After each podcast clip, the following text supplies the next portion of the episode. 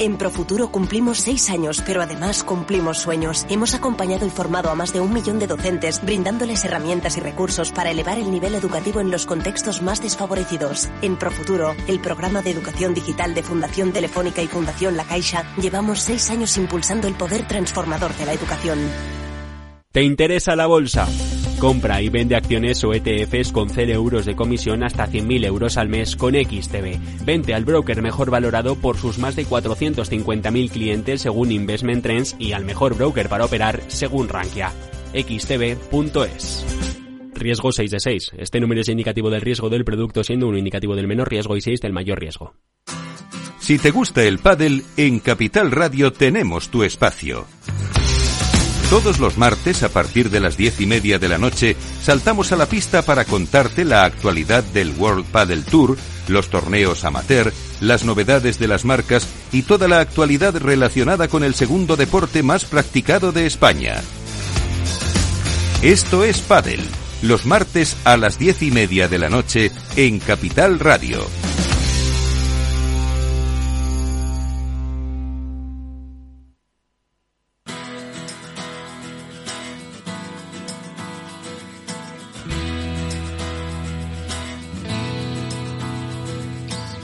Después del trabajo, After Work, con Eduardo Castillo, Capital Radio.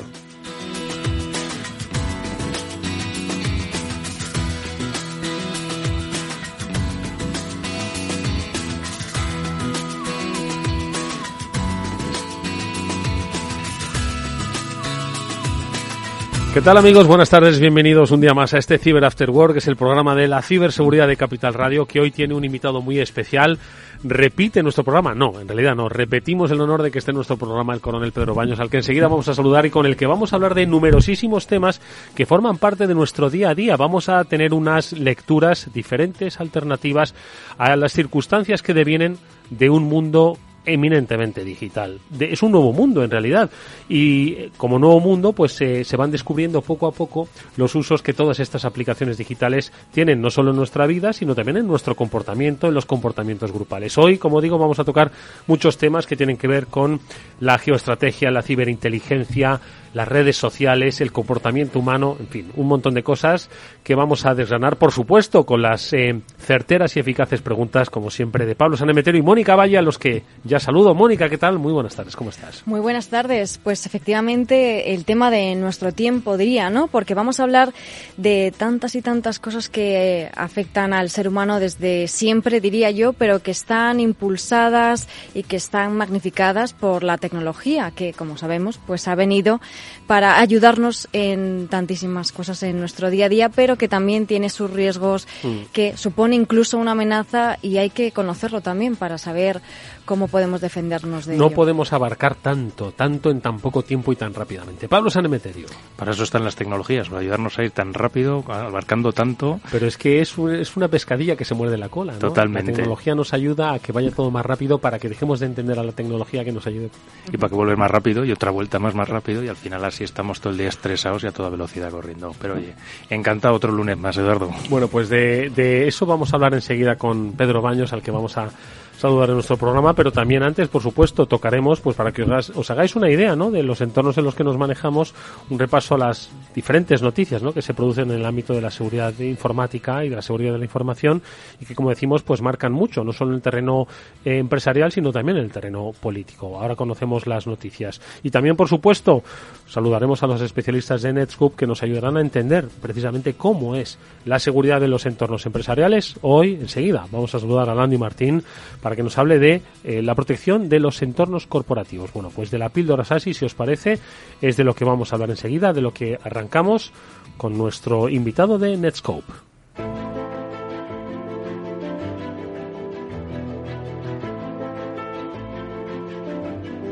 Eduardo Castillo en Capital Radio, After Work.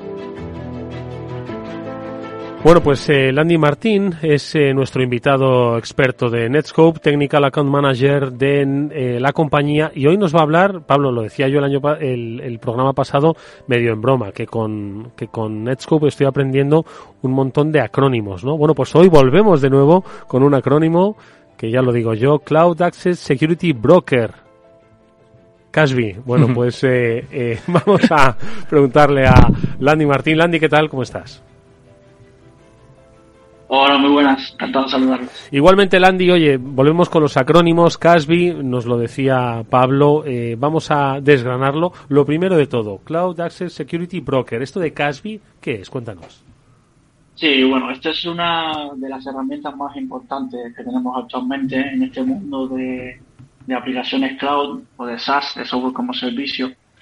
Y básicamente la herramienta de Capi lo que nos permite va a ser adoptar y, utilizar estas aplicaciones SaaS en nuestros entornos corporativos sin, sin comprometer, digamos, la seguridad de nuestro entorno, ¿no? Eh, tenemos muchos ejemplos de este tipo de, aplicaciones que se utilizan el día a día por nuestros usuarios, como pueden ser las de Office 365 con, con SharePoint o con OneDrive para almacenar y compartir ficheros o la muy conocida aplicación de Teams para chatear y para intercambiar información. Y CAPI lo que nos, lo que nos permite es realizar una integración a través de la interfaz de programación de estas aplicaciones, eh, o más bien conocida por API, con estos entornos SaaS y, y, esto nos va a brindar una mayor visibilidad y un cierto control sobre las actividades dentro de estas aplicaciones y entonces podremos aplicar aquí medidas de seguridad en dependencia de, los tipos de políticas que queramos implementar para intentar controlar un poco eh, lo que hacen los usuarios con, con nuestras aplicaciones corporativas. Hola Randy, oye, bienvenido a, Cyber After Work, bienvenido en, tu debut a la Píldoras así. Eh, te quería preguntar, porque nos digas para los para los oyentes el caso típico, el caso paradigmático que utilizáis en Casby, el que, el que casi todos los clientes os demandan. Bueno, por ejemplo, es muy, es muy común que, los usuarios dentro, dentro de una empresa, dentro de un entorno corporativo, eh, muchas veces sin, darse cuenta, eh, pues copien información de, la aplicación corporativa que utilizan dentro de la empresa a, instancias de esa misma aplicación, pero instancias personales. Es decir, es muy común que un usuario eh, quiera copiarse un fichero con el que trabaja para tenerlo disponible en casa y, si en casa no tiene el acceso a, a esa aplicación interna, pues es muy común que, diga, bueno, me voy a copiar a mi aplicación personal de OneDrive y, ahí lo trabajo en casa. Y sin darse cuenta, pues está habiendo ahí una, una filtración de información de la empresa hacia una instancia de una aplicación personal y, y estos son casos muy típicos, ¿no? Que, los administradores normalmente quieren, quieren tener visibilidad sobre este tipo de acciones porque en muchos casos este tipo de, de copias no es permitida por la, por la empresa. Y con CAFI pues ganamos esa visibilidad y, y cuando ocurren este tipo de, de, acciones, pues nos llega una alerta y podemos implementar medidas, podemos saber, podemos alertar al usuario.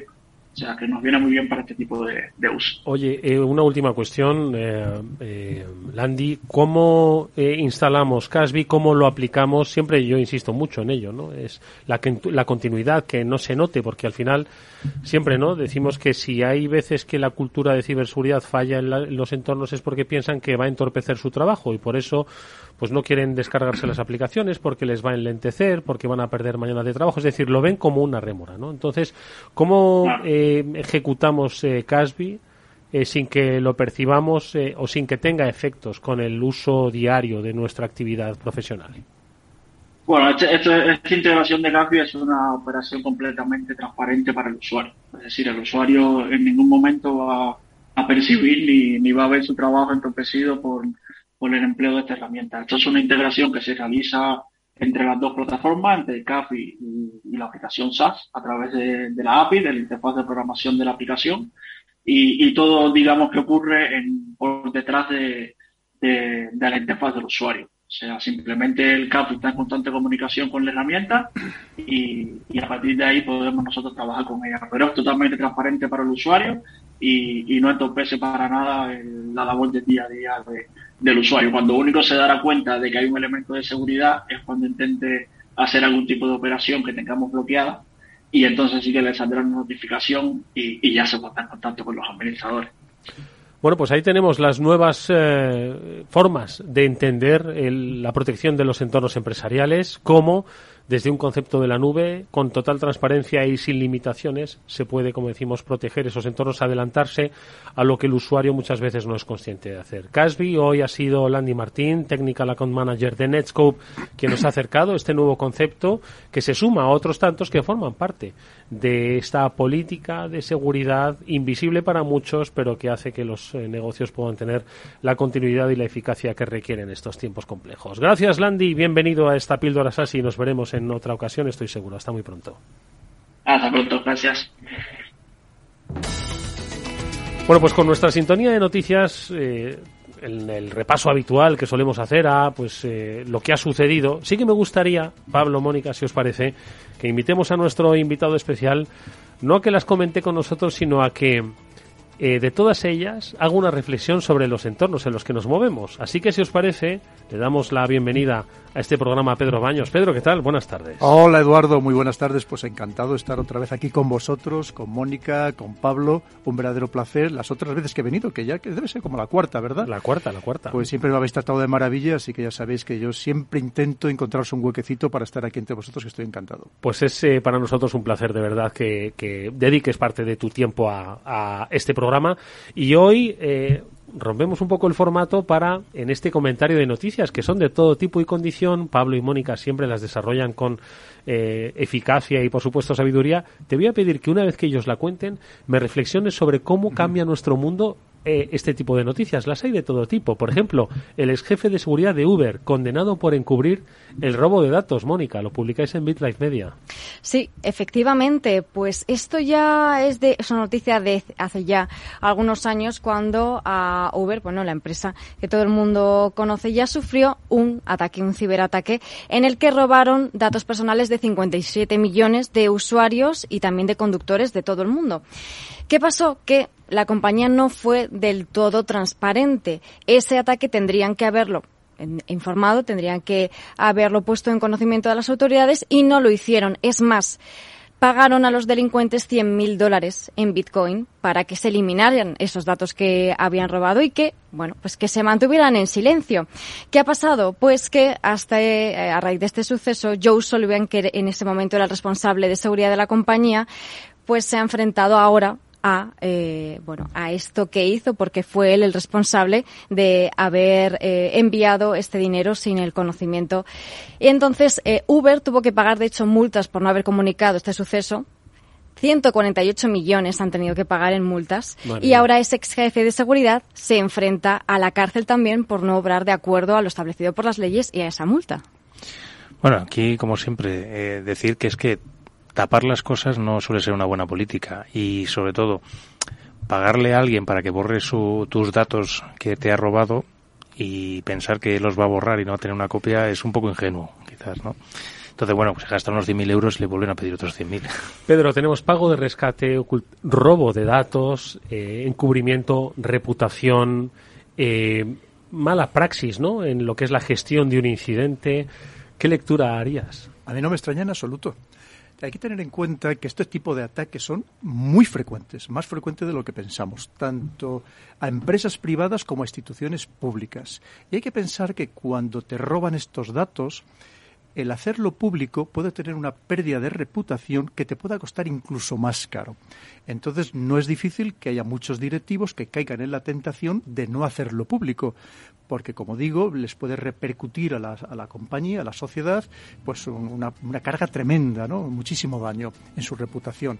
Esto pasa con mucha frecuencia y, de hecho, nos enteramos solamente de la punta del iceberg. Y muchos que niegan pagar pero incluso instituciones públicas, lo cierto es que también pagan para recuperar, para intentar recuperar los datos que hay veces que no se recuperan todos los datos y para efectivamente intentar que esos datos no se divulguen.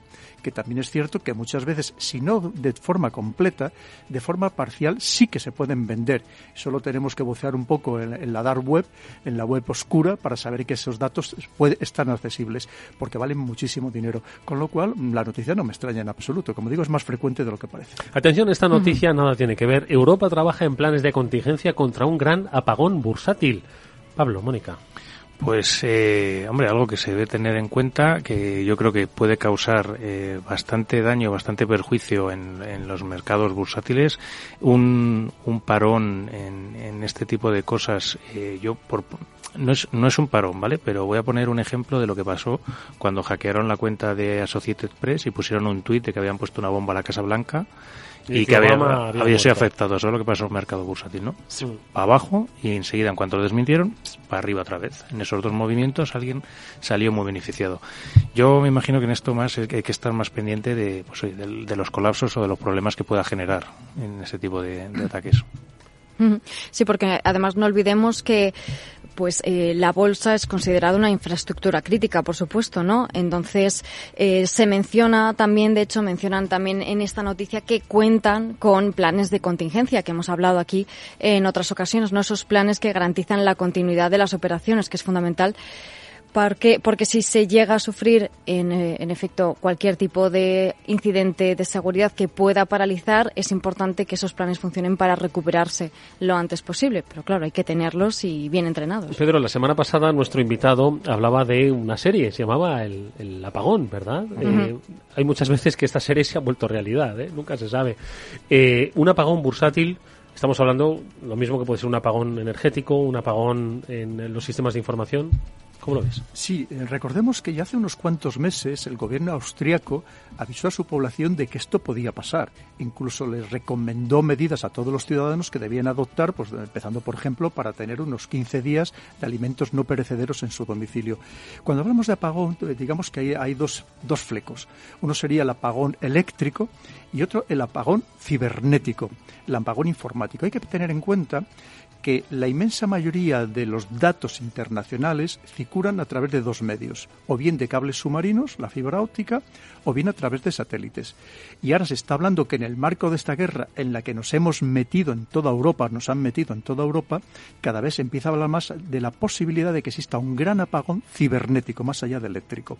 Claro, es que ya eso no solamente afectaría a la bolsa, estaríamos hablando que afecta al conjunto de la sociedad, a todos los niveles. Pensemos hoy en día que lo que significaría para muchas personas no tener acceso a este ciberespacio para sus negocios, para sus relaciones, para informarse. Sabemos que hay países donde la mayoría de las personas ya se informan a través de este ciberespacio, de las redes sociales, por ejemplo, sea Facebook o sea Twitter.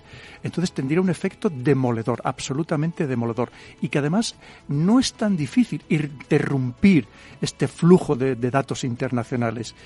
Simplemente, por ejemplo, cortando estos cables submarinos, ¿no? Que es una de las misiones muy desconocida, una de las misiones que llevan a cabo las armadas es precisamente la protección de todos estos cables submarinos. Pero lo mismo podríamos hablar de otras maneras que hay, con bombas de pulso electromagnético, en fin, con muchísimas formas de poder incluso anular todos estos sistemas informáticos y desde luego haciendo un daño terrible a la sociedad y sobre todo, no nos olvidemos, Eduardo, con un gran impacto psicológico. Impacto psicológico. Tercera noticia que también está sucediendo, que se produce. Hackean la televisión estatal de Irán durante la intervención de Khamenei, eh, que es el líder supremo, a propósito de las protestas que se están desarrollando. ¿Qué es lo que ha pasado? Yo creo que la gente ya lo ha visto. -huh. Efectivamente, mientras estaban participando precisamente el, el líder supremo en, en televisión, irrumpieron unas imágenes en esa televisión estatal, además, y surgió el rostro de un enmascarado y la figura del propio mandatario envuelta en llamas y con bueno, un objetivo de, de una pistola, de un fusil, apuntándole, mientras debajo eh, se estaban, estaban apareciendo imágenes de, en este caso, personas muertas durante las revueltas por las fuerzas eh, del régimen. ¿no? Entonces, eh, mientras también aparecían una serie de mensajes, eh, tus manos están llenas de la sangre de nuestros jóvenes, en voz en off, y otro tipo de mensajes. Entonces, este acto ha sido reivindicado por el, un grupo de ciberdelincuentes o de hackers, como se dicen los medios, pero ya veremos si estos son hackers o no, eh, y esto es lo que ha ocurrido. Claro, esto me viene a la memoria el caso de la televisión francesa que también les pasó, incluso el caso de Pedro Cabrera que vino a contarnos cómo en la Blaja te había enseñado cómo con un dron, poniendo la emisión cerca de las antenas, podía interferir esa transmisión de la, televisión. Yo creo que es, este caso es un ataque, yo creo que muy significativo, una demostración de cómo eh, los problemas de, o sea, los problemas de ciberseguridad o los problemas de no tener eh, perfectamente securizadas una emisión, además en este momento tan clave como es la, lo, que estaba hablando el líder supremo, pues eh, se ve reflejado en un mensaje totalmente en, contra y además con el problema de reputación. Tenemos dos lecturas, la guerra del relato y la guerra tecnológica. ¿Cómo es posible que la televisión estatal pueda ser hackeada. Pedro, tu reflexión. Pues probablemente sea un ataque más sofisticado de lo que nos creemos, incluso puede venir desde el exterior. Pensemos que Irán se había especializado mucho precisamente en la ciberdefensa y también en los ciberataques a partir de aquel ataque que sufre del Stuxnet famoso que acelera todas sus centrifugadoras hasta llegar a estropearlas y de hecho lanzó un contraataque contra Estados Unidos del que tenemos mucha información pero que parece ser que causó también daños importantes en Estados Unidos. Entonces él tiene medios importantes importantes de ciberdefensa, con lo cual probablemente ese ataque no sea tan inocente, o sea, en el sentido de que provenga del interior del país, sino que venga del exterior. Hay que tener en cuenta que es verdad que aparte de todo lo que ha sucedido, que siempre debemos condenar, como no, pero también se está aprovechando para intentar debilitar al máximo al, gobierno iraní. Y esto, por supuesto, que no es casualidad, ni mucho menos. Es un país que no es difícil de, digamos, de soliviantar, porque es un país muy fraccionado, muy dividido étnicamente, religiosamente no tanto, pero también incluso hay, hay, una colonia o una parte importante de sunís dentro de Irán pero y sobre todo el, incluso lingüísticamente, ¿no? Entonces significa, porque en realidad hablamos de, de Irán, pero en Irán no llega al 60% de los que son persas. Hay otras muchas nacionalidades y además incluso con otros idiomas. Con lo cual es fácil intentar soliviantar al país y por supuesto que podríamos profundizar mucho más, que probablemente no sea tan, tan inocente ni tan eh, espontáneo como pudiera parecer. yo te quería preguntar, precisamente Irán eh, es uno de los países que está en el, en el ojo del huracán precisamente también como suministrador a Rusia.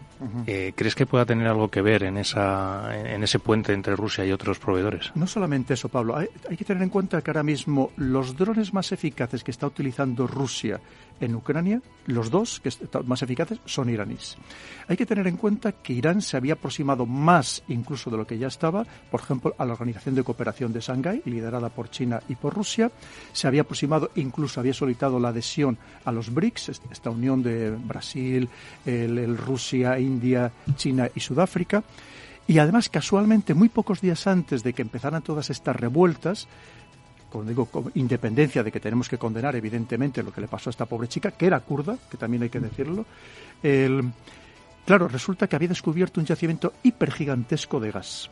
Es decir, claro, ahora mismo, en este contexto actual, hay a muchos que les interesaría un cambio y rápido de régimen, evidentemente más, digamos, procedimental. Es que casi nada sucede por casualidad.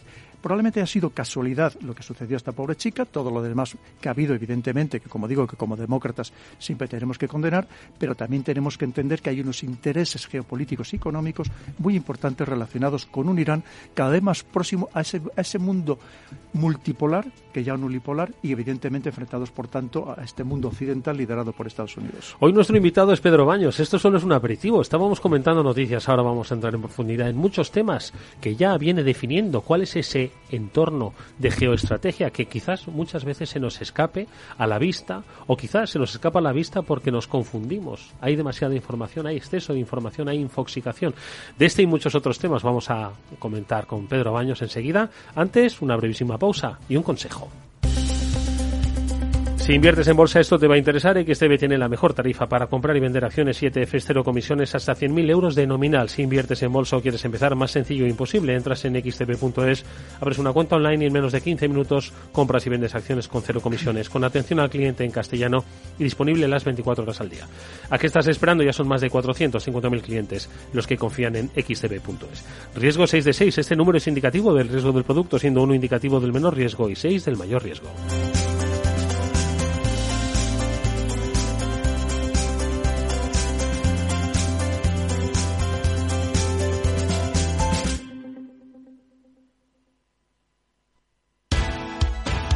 Los lunes, de 10 y 5 a 11 de la noche, escucha en Capital Radio Una periodista en zapatillas, el programa que te acerca el deporte y la vida sana, dirigido y presentado por Samantha Chocrón.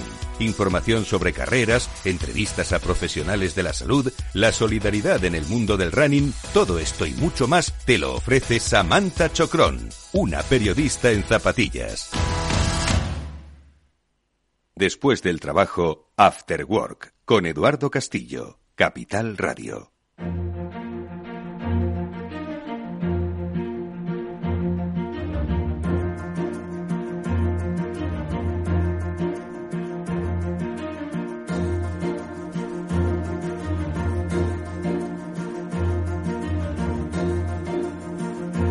Bueno, pues hoy nuestro invitado es Pedro Baños, es el coronel Pedro Baños. Eh, ha estado con nosotros, es geoestratega, es analista, es escritor. Eh, eh, eh, analiza muchos de los eh, episodios que están teniendo lugar en nuestro tiempo, que parece que confluyen, unos se relacionan, quizás otros eh, no se interrelacionan, quizás tengan conexiones. Son muchas las cosas que están pasando en un escenario eminentemente digital, Pedro. Yo creo que al final la digitalización, este cambio ¿no? que hemos tenido en la vida, yo creo que ha marcado unas nuevas reglas ¿no? de hacer las cosas, lo que no sé yo si llegamos a comprender el ciudadano de a pie mm. todo lo que está pasando a nuestro alrededor. Y además a qué velocidad, Eduardo, que creo que tampoco somos plenamente conscientes. La prueba está que si ves una película de no hace muchos años, parece que de repente sea como la prehistoria, ¿no? O sea, comparado con lo que vivimos actualmente. Eso te nos tiene que llevar a pensar qué nos espera dentro de muy poco tiempo, hasta qué niveles llegaremos. Fíjate, otra noticia muy interesante de esta mañana, que la oí solamente en un medio y no he vuelto a, encontrarla en ningún otro sitio, que decía que el, el jefe de ciberseguridad del servicio de inteligencia alemán, el exterior, concretamente se llama el BND, que él parecía que se había puesto en contacto con los servicios de inteligencia rusos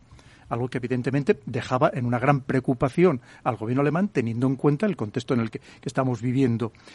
Eso te diré que es una cosa muy curiosa porque al margen de lo que puede ser en este caso concreto, porque los servicios de inteligencia siempre han tenido su diplomacia paralela diplomacia paralela no solo con los aliados, sino incluso con los teóricos enemigos, porque es, es, como un mundo aparte.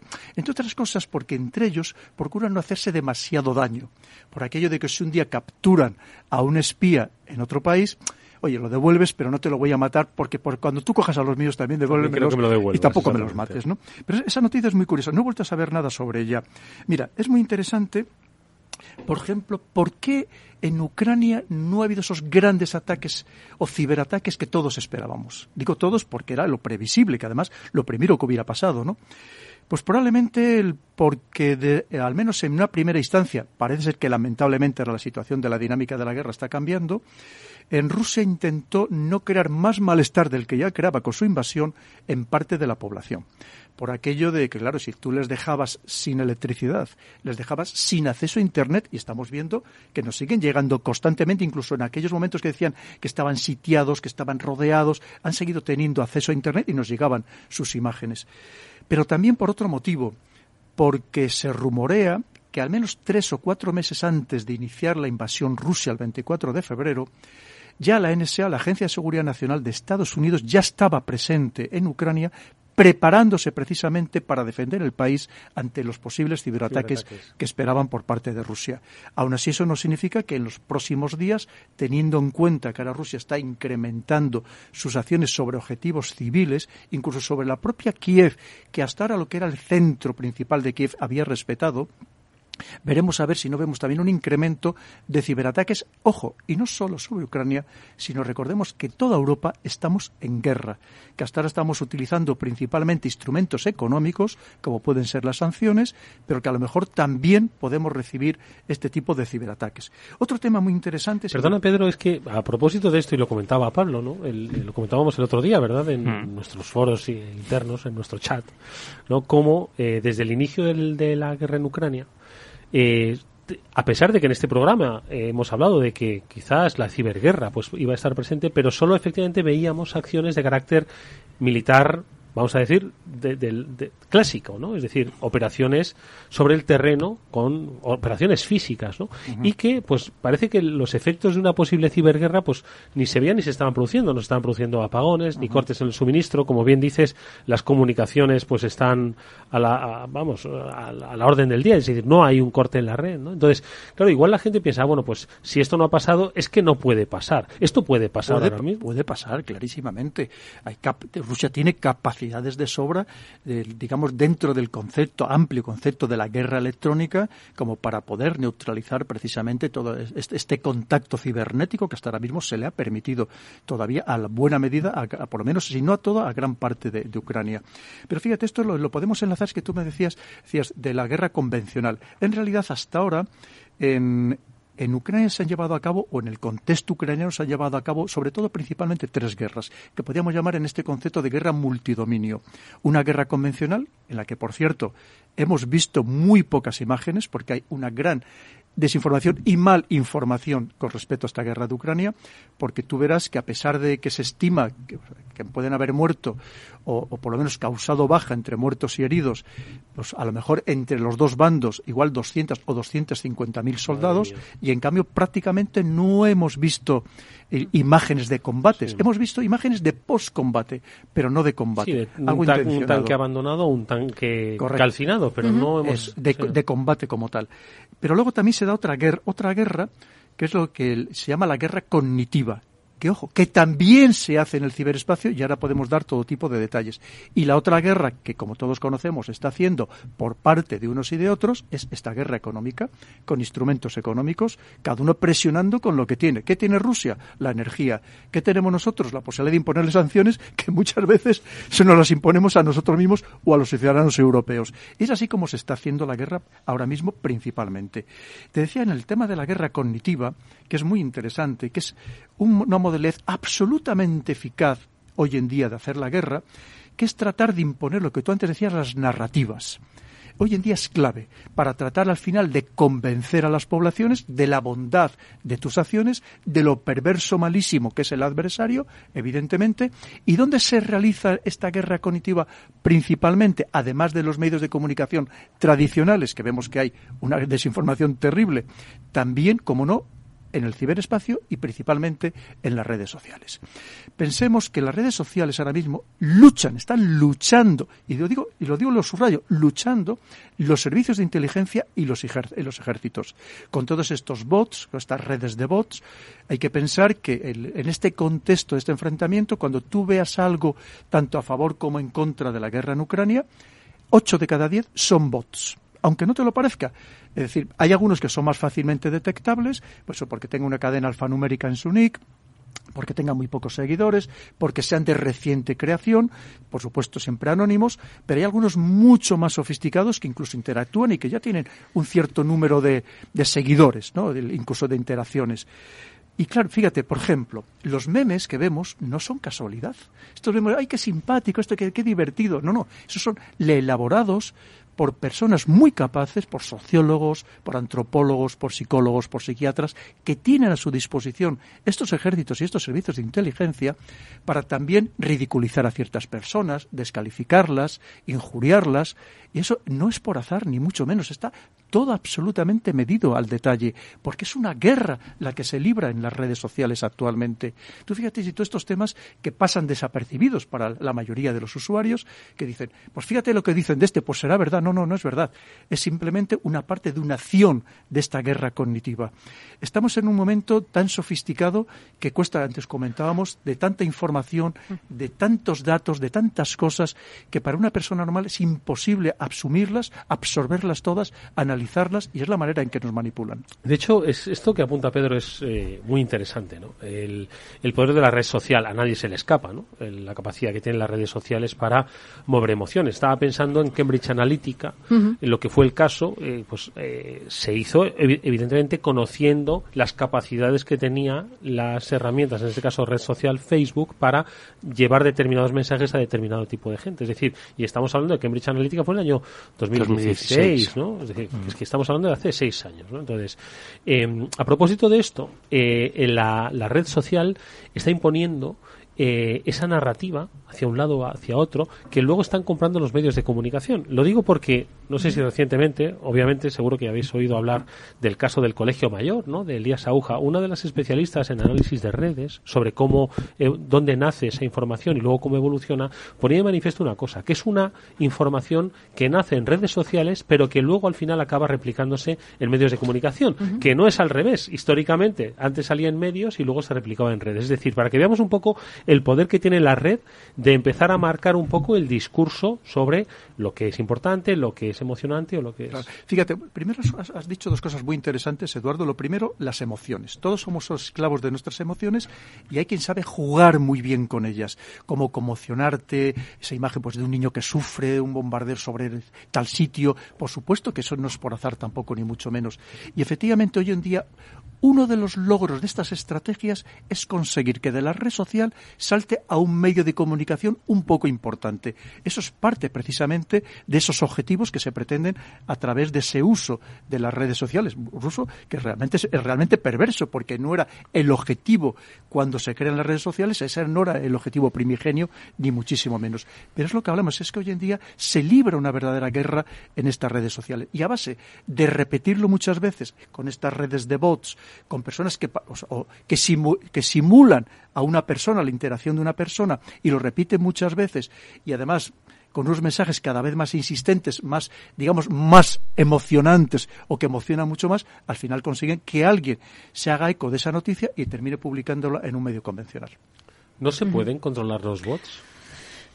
Aquí lo que me parece también preocupante de todo lo que, lo que estamos hablando es la capacidad crítica que tenemos los usuarios, y nos incluyo a todos, para poder distinguir todo esto de lo que estábamos hablando, Pedro. Ese meme nos hace gracia, pero ¿quién se para a pensar, oye, y esto tan gracioso que me está enviando, este chiste, esta captura de un tuit que está perfectamente bien escrito, y oye, ¿qué sentido tiene todo y cómo hila? Claro, nadie se para pensar esto a lo mejor está hecho por un poder que me está intentando manipular, no por cualquiera, porque siempre decimos, ¿quién tiene tiempo para hacer estos memes? Pues a lo mejor algunos de ellos están intentando manipularlos. ¿Cómo podemos, Pedro, mejorar esta capacidad de crítica, de análisis y, por supuesto, saber distinguir qué es información y qué es desinformación? Es muy complejo. Es tremenda, tremendamente difícil, Mónica. Hoy en día, para una persona que podamos decir normal, que tiene su trabajo, que no tiene nada que ver con el ciberespacio, ni con la ciberseguridad, yo me atrevo a decir que es casi imposible. Porque además lo saben hacer muy bien precisamente para removerte tus emociones, que además, y saben cómo intentar conseguir que sea lo más viral posible posible. Entonces es muy difícil de frenar, tremendamente difícil. Es lo que te digo, es que es parte de esa imposición de la narrativa que al final no, tiene otro objetivo más que influir en la opinión de la, de la, sociedad. Y es tremendamente sencillo hoy precisamente, precisamente por esta hiperconexión en la que estamos inmersos, esta universalidad de la conexión, hace que sea muy fácil conmocionar, movilizar el pensamiento de las personas y además incluso cambiárselo de casi de la noche a la mañana precisamente con todo esto, estas estrategias que, o estratagemas que estamos comentando. Y para una persona que tiene su trabajo, que simplemente lo ve ocasionalmente, o que llega por la noche a casa y lo ve durante un rato, después de estar cansado ante todo el día, es tremendamente fácil condicionarle precisamente ese pensamiento, qué es lo que se pretende. Porque al final, recordemos que hasta hace, hasta hace muy poco tiempo, casi me atrevería a decir dos años o tres años, había una serie de, de campos de batalla. El tierra, mar, aire el ciberespacio, el espacio, el ciberespacio, pero es que ahora hay otro más, que es lo que se llama el, espacio o el, el dominio cognitivo, que hoy en día es tan importante o más, precisamente, que los, casi que los otros, porque lo que se trata, una vez más, es de conseguir influir en las poblaciones, tanto las propias como las adversarias. Al final es el objetivo. ¿Qué es la guerra? La guerra es una lucha de voluntades, una voluntad que trata de imponerse a la otra. Si tú consigues a través ya no solamente de la tierra, la mar, el aire, el espacio, el ciberespacio, sino también de ese dominio cognitivo, conseguir doblegar la voluntad del otro, el éxito lo tienes garantizado.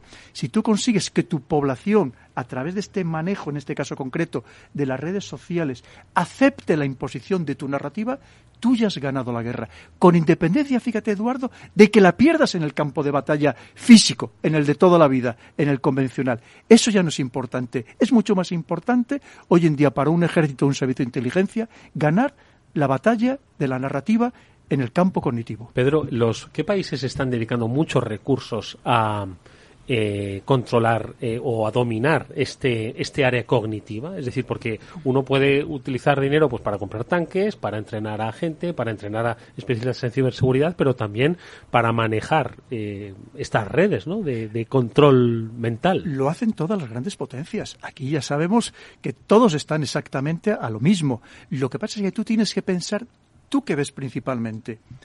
Lo, ¿Tú ves la televisión china? Tú ves la televisión rusa, que ahora ya no se puede ver, o tú estás viendo tus propios medios. Ya con eso creo que te lo dejo bastante claro. Pero esto lo intentan todos, por supuestísimo. Ahora, por ejemplo, en las redes sociales, concretamente en Twitter, sabéis que hay muchos, muchos bots que se llaman los NAFO. N-A-F-O. Es decir, los amigos de la OTAN. ¿Tú crees que eso es por, azar? Ni mucho menos. Que sabes que emplean un perrito japonés, que es, el, digamos, su, su meme principal, esto estamos hablando de miles de ellos que constantemente, además, cualquiera que tiene una interpretación objetiva o alternativa de lo que se quiere imponer en este mundo occidental, inmediatamente son sistemáticamente atacados por toda una legión de nafos. Es decir, para que veas lo que estamos hablando de la importancia que esto tiene, que se están gastando muchísimo dinero para influir en la a través de las redes sociales. Elon Musk nos dice que decía que no lo iba a comprar Twitter hasta que no acabara con todos los bots. Pero es que lo que no te han dicho es que esto es un negocio fabuloso. Porque evidentemente esto no es gratis, esto da, digamos, que mueve a su vez o lleva a mucha gente a pasar más tiempo viendo Twitter, que ese es el gran negocio al final, porque como tú antes bien decías, Pablo, se trata de conocernos. Y cuanto más tiempo pases en la red social, más interactúes, o aunque no interactúes solamente sabiendo a quién sigues y a quién te pasas más tiempo viendo sus tweets, sus posts, tú ya simplemente estás dando muchos datos sobre ti, muchis, muchos más de lo que nos creemos. Y eso vale también mucho dinero. Y es de lo que se aprovechan las redes sociales. Entonces tú fíjate, aunque ni siquiera interactúes, claro, ¿y eso tú crees que va a acabar en con ello? No, porque acabaría con un modelo de negocio que le va a ser tremendamente rentable. Sí, de hecho ha dado marcha atrás y ahora dice que sí, ¿eh? que lo va a comprar. Oye, si compra esto, obviamente es porque esos 44 mil millones que le va a costar tendrá que rentabilizarlos. ¿Cómo? Pues mira, aquí tenemos una clave. Absolutamente. Piensa que no somos una ONG, ni muchísimo menos, y menos Elon Musk, que aquí está todo el mundo a lo que está, ¿no? Tú ya sabes que no hay nadie más avaricioso que los ricos. Y cuanto más rico eres, eres más avaricioso y más ambicioso. Eso está más que demostrado. Y eso decimos, pero ¿para qué quieren estas personas tanto dinero si tendrían para estar gastando durante siete vidas? Pues precisamente llega a otro nivel, que además es el nivel de que quieren imponer modelos sociales que creen que son beneficiosos para el conjunto de la sociedad y que no es nada más que intentar amodarla a su capricho, a su manera de entender la vida. Oye, Pedro, estamos hablando de redes sociales, pero redes sociales hay muchas. Hemos hablado antes de Facebook, eh, Cambridge Analytica. Ahora si le preguntas a los centennials, te dicen que Facebook lo ven hasta viejuno. Sin embargo, no hay que olvidar que Facebook lo siguen viendo 2.500 millones de personas cada día. Twitter, Instagram, TikTok, eh, ¿dónde, ¿Dónde ponemos el foco? Claro, fíjate, lo has dicho muy bien. Tú piensas que todos los días se conectan en el mundo, en el mundo, todos los días, unos 4.000 millones de personas a alguna red social. ¿Tú te imaginas el poder que te da el controlar estos medios? Por eso hay esa pelea por, por imponer esas narrativas. Y es verdad, como bien has dicho, por ejemplo, en Estados Unidos, la mayoría de la población todavía se informa a través de Facebook barra Meta, que ahora ya se llama Meta, ¿no? Efectivamente. Claro, y por eso es un negocio tan sumamente importante, porque además las noticias ya te llegan personalizadas. Como te conocen, Tú, tú, por ejemplo, estés bien claro, si tú sigues a 500 personas, dices, pero ¿por qué siempre me salen los mensajes, los posts solamente de ciertas personas y no me salen de los otros? Que hay algunos que dices, pero habrán desaparecido y no, si los buscas, siguen existiendo. Porque saben aquellos mensajes en los que tú vas a pasar más tiempo viéndolos porque saben que te van a gustar más. Fíjate, o te van a impactar más emocionalmente. Esto está todo absolutamente medido al milímetro, nada es por casualidad. Y además vamos a mucho más. Has hablado de TikTok. Que TikTok, que además es, en cierto modo, está muy cuestionado por lo que puede significar para los más jóvenes, pero claro, es que como saben que cada vez prestamos menos atención, que como hay algo que a los 3, 4 segundos no te haya enganchado, inmediatamente pasas a otra cosa, por eso saben, o saben que el éxito estaba en hacer unos vídeos muy cortos, de no más de 15 segundos, para intentar desde el primer segundo engancharte y que ya no veas uno, veas uno tras otro, tras otro, tras otro, que también es una manera de condicionar y de que aportes información información de una manera tremendamente inocente. Porque muchas veces decimos, oye, a ver si nos aplican esta ley de protección de datos, que ya está bien. Pero si somos nosotros mismos los que ofrecemos absolutamente todos nuestros datos desde el día que nacemos, incluso antes, porque ya hay algunos que cuelgan hasta las ecografías cuando, cuando están en el vientre de sus madres y ya las han colgado. ¿no? Te quiero decir que esa es, es en donde estamos, Eduardo. Y nosotros mismos estamos aportando cuántas personas hay que les han robado por decir que estaban de vacaciones no sé dónde, y claro, y alguien se ha enterado y dice, pues mira, vamos a aprovechar y entramos en su casa, ¿no? Aportamos exceso de información. Información que es valiosísima en todos los órdenes. Estamos hablando del campo militar, pero por supuesto en el plano social y económico, que es de lo que mueven estos data brokers que mueven verdaderas fortunas. Estamos hablando de cientos de miles de millones de euros anualmente. Y yo lo que pasa es que, como bien apuntaba Mónica y, y te oí hablar, Pedro, lo que me pregunto es qué podemos hacer nosotros para defendernos de todos estos mensajes o apagar, publicar menos información, desde luego, ¿no? mira, ser muy prudentes y si en la vida física somos prudentes, en la virtual igual o mucho más. Sobre todo por una cosa, porque no se nos debe olvidar que lo virtual permanece. Y te dicen que no, algún sitio permanecerá. Y tú fíjate, yo se lo yo estoy cansado de repetir solo a los más jóvenes, decir, pensar en lo que hacéis no por lo que sois hoy, sino por lo que podéis llegar a ser el día de mañana. Que alguien te puede sacar, pues fíjate estará que quiere ser político, senador, diputado, lo que sea, y fíjate cuando tenía 18 años qué barbaridad llegó a hacer, ¿no? Y hay que ser muy prudente, y lamentablemente no lo somos. Tú fíjate lo, cuando ves personas que cometen ilegalidades, imprudencias gravísimas al volante, y que encima lo graban. o sea, es, el colmo ya de, de la insensatez absoluta. Pero si me permitís, hay otro tema que me empieza a preocupar mucho, porque dices, ¿qué podemos hacer? Cada vez menos porque cada vez nos han habituado más a ser absolutamente dependiente de todo este mundo cibernético. Pensemos en los más jóvenes. ahora mismo en muchos colegios, sabéis, aquí en Madrid, que ya estudian con ordenador. Bueno, yo os puedo garantizar que muchos niños oye, que los hay muy espabilados, son capaces de desbloquear el control parental y mientras están jugando, están en clase, estar jugando o estarse mandando mensajes entre unos y otros. Esto es, un problema muy importante porque hemos abandonado el libro físico para pasar a este, a este libro virtual dentro del ordenador y no se nos debe olvidar que los grandes gurús de la tecnología, los que casi nos imponen a la fuerza todos estos sistemas, sus hijos estudian sin ningún aparato electrónico. Que no se nos olvide, por algo será.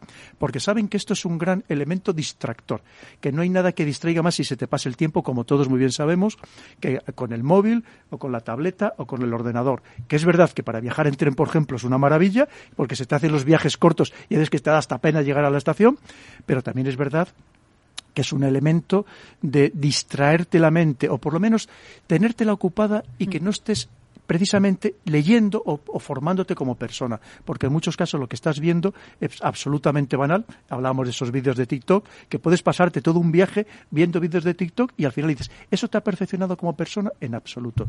Y al mismo tiempo os lo podemos enlazar con la pérdida de la lectura del libro tradicional, que también es muy importante. A mí este tema de los ordenadores en los colegios me preocupa y lo conozco muy bien ahora mismo y me, digo me preocupa porque para muchos alumnos, si ya de por sí en un país como España donde tenemos mucho fracaso escolar, mucho abandono escolar, donde precisamente sabéis que tenemos de las peores calificaciones en general de todos los países de la OCDE. Me preocupa que esto pueda todavía ahondar más precisamente en, en perjudicar la calidad de la enseñanza en España, que algo que en principio se estima como positivo, pero que a lo mejor si no se controla bien, si no se gestiona bien, puede convertirse en algo perjudicial.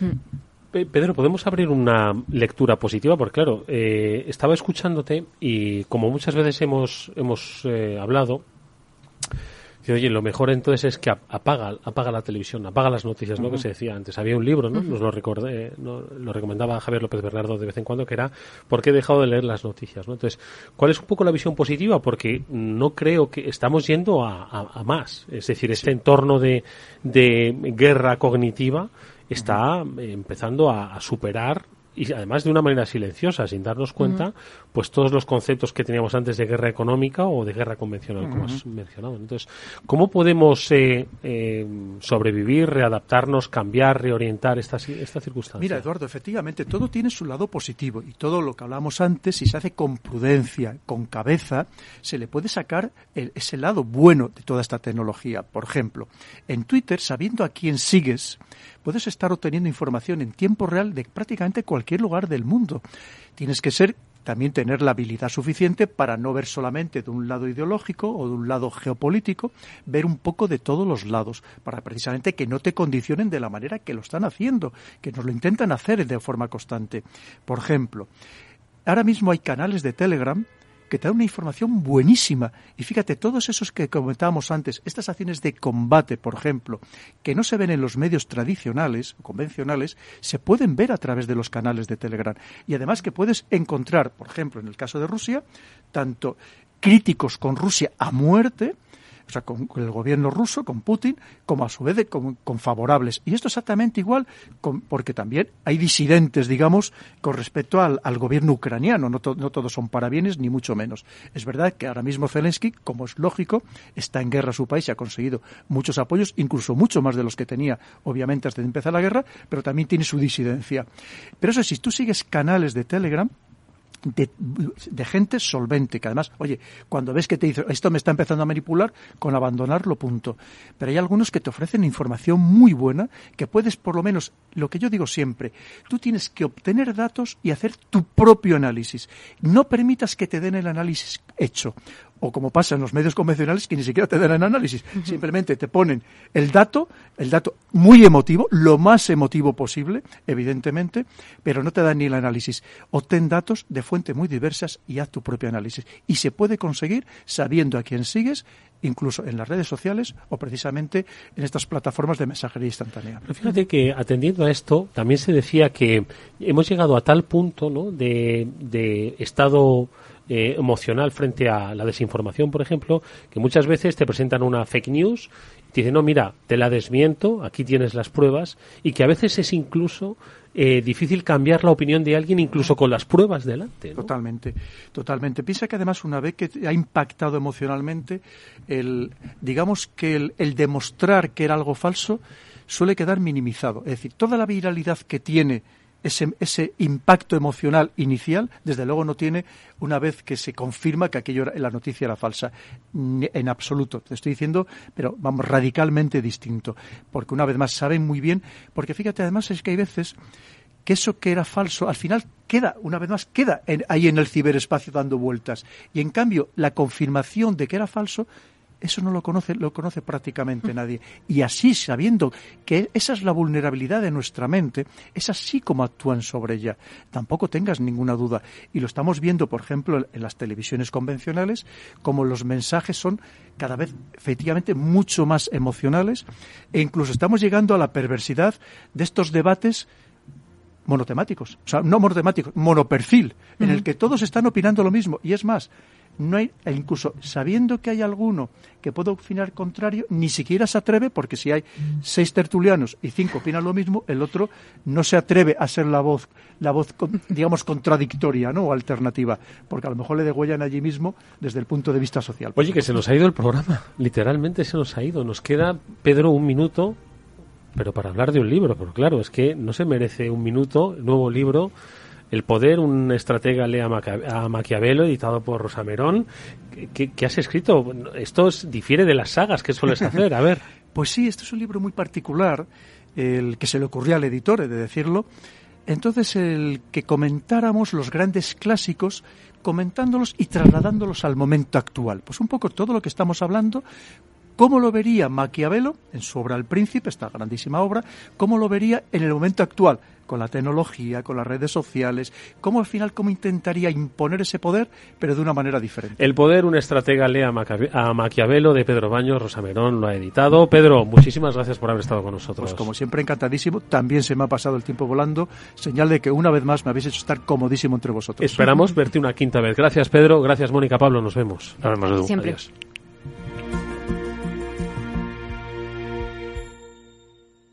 ¿Qué es ir más allá? Con Arval podrás llegar donde te propongas de la forma más sostenible y asegurar un mundo mejor contribuyendo a la seguridad en carretera, al futuro de las ciudades y a la calidad de vida. Ser responsable sin tener miedo al liderar el cambio. Arval, la transición energética arranca aquí. Más información en arval.es.